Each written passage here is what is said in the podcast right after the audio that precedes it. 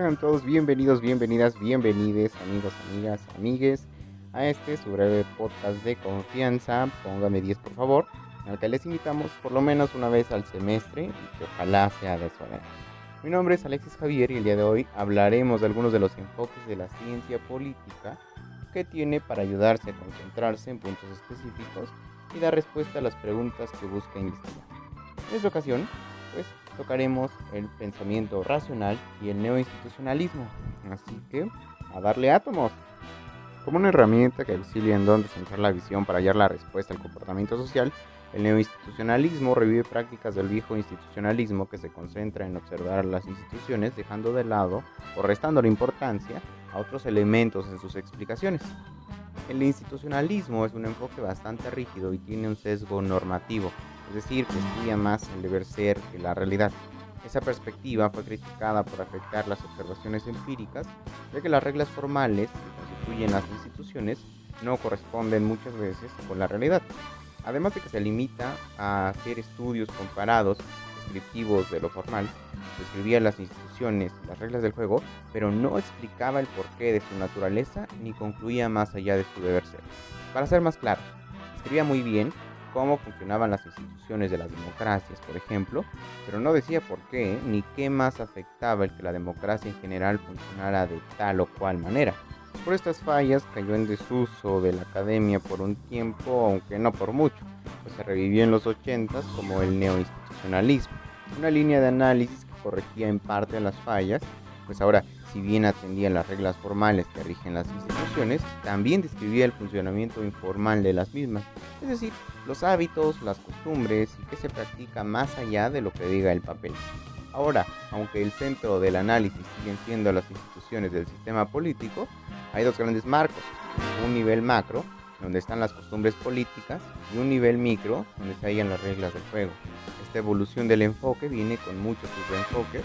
que valoran más algunos rasgos o métodos del análisis de las instituciones, como por ejemplo el neoinstitucionalismo normativo, que preserva las reglas, valores y las rutinas de las instituciones, o el neoinstitucionalismo histórico, que recopila los cambios en dichos entes a lo largo del tiempo, y quizá el subenfoque empírico, es más metódico observando casos reales y comparándolos entre sí. Por otro lado tenemos el rational choice o pensamiento racional, un enfoque de la ciencia política que tiene como fundamento el que la política es el conjunto de las interacciones de los seres humanos ambiciosos que buscan competir y cumplir de la mejor manera sus metas.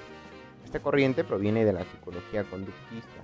y se aplicó antes a la economía, un hecho que es evidente en su forma de análisis, pues presume que los individuos tienen conocimiento casi perfecto de sus opciones y que optarán siempre por las que mayor beneficio les ofrezca. Digo que tiene similitudes. Pues, en, en, la economía hay teorías que dicen, dicen que los consumidores tienen un amplio panorama de las posibilidades que pueden adquirir y que con base en esta, en esta línea de conocimiento elegirán siempre la mejor opción. A diferencia del institucionalismo 2.0, esta herramienta de selección centra su análisis en los actores políticos, busca sus motivaciones, sus metas, evalúa sus comportamientos y los conflictos sociales que les rodean. Todo con la premisa de que los conflictos políticos, o sea, estas peleas por el poder, van a ser enfrentadas por estos actores políticos, quienes harán un análisis racional del camino que más les beneficia o menos les perjudica en el cumplimiento de sus metas.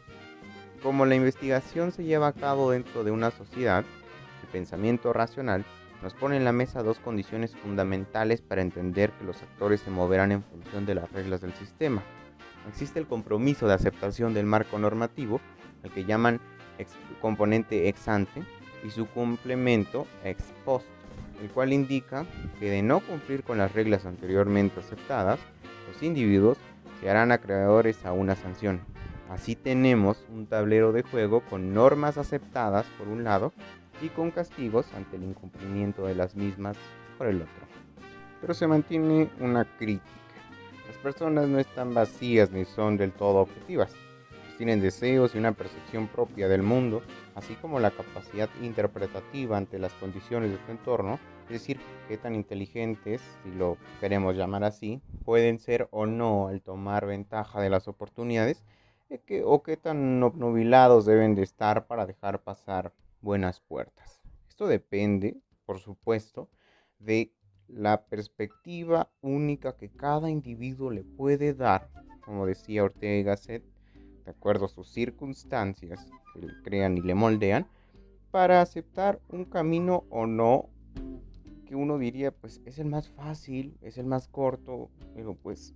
hay de todo en estas sociedades. Hay personas que por sus motivaciones, que por sus valores, por sus principios, deciden optar por la vía que uno consideraría, racionalmente hablando,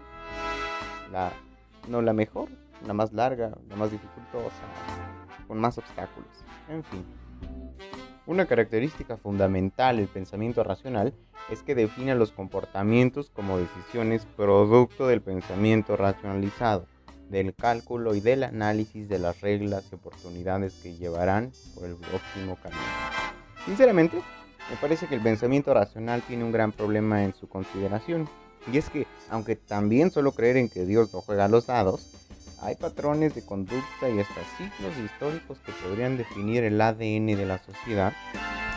No asimilo hablar de los individuos como mayoritariamente objetivos. Desde la academia social reniego de la objetividad, porque como quien dice, cada quien tiene su corazoncito, sus filias y fobias, y esos sentimientos o valores influyen fundamentalmente en cómo nos comportamos y cómo tomamos decisiones. Inclusive hay hasta individuos que van por el mundo dependiendo del azar y de las acciones tan subjetivas para definir su ruta. Al final, una diferencia fundamental entre estas dos líneas de pensamiento es el objetivo de su estudio. Mientras uno se centra en las instituciones como el órgano fundamental para entender el desarrollo de las sociedades, sea con las normas formales o informales o con una mezcolanza de sus consideraciones, por el otro lado, tenemos este análisis que va más a lo particular, a cómo se comportan los individuos y ahí parte para analizar a la sociedad como este conjunto de individuos que eligen de manera racional las cosas. Así que ahí lo tiene, estos dos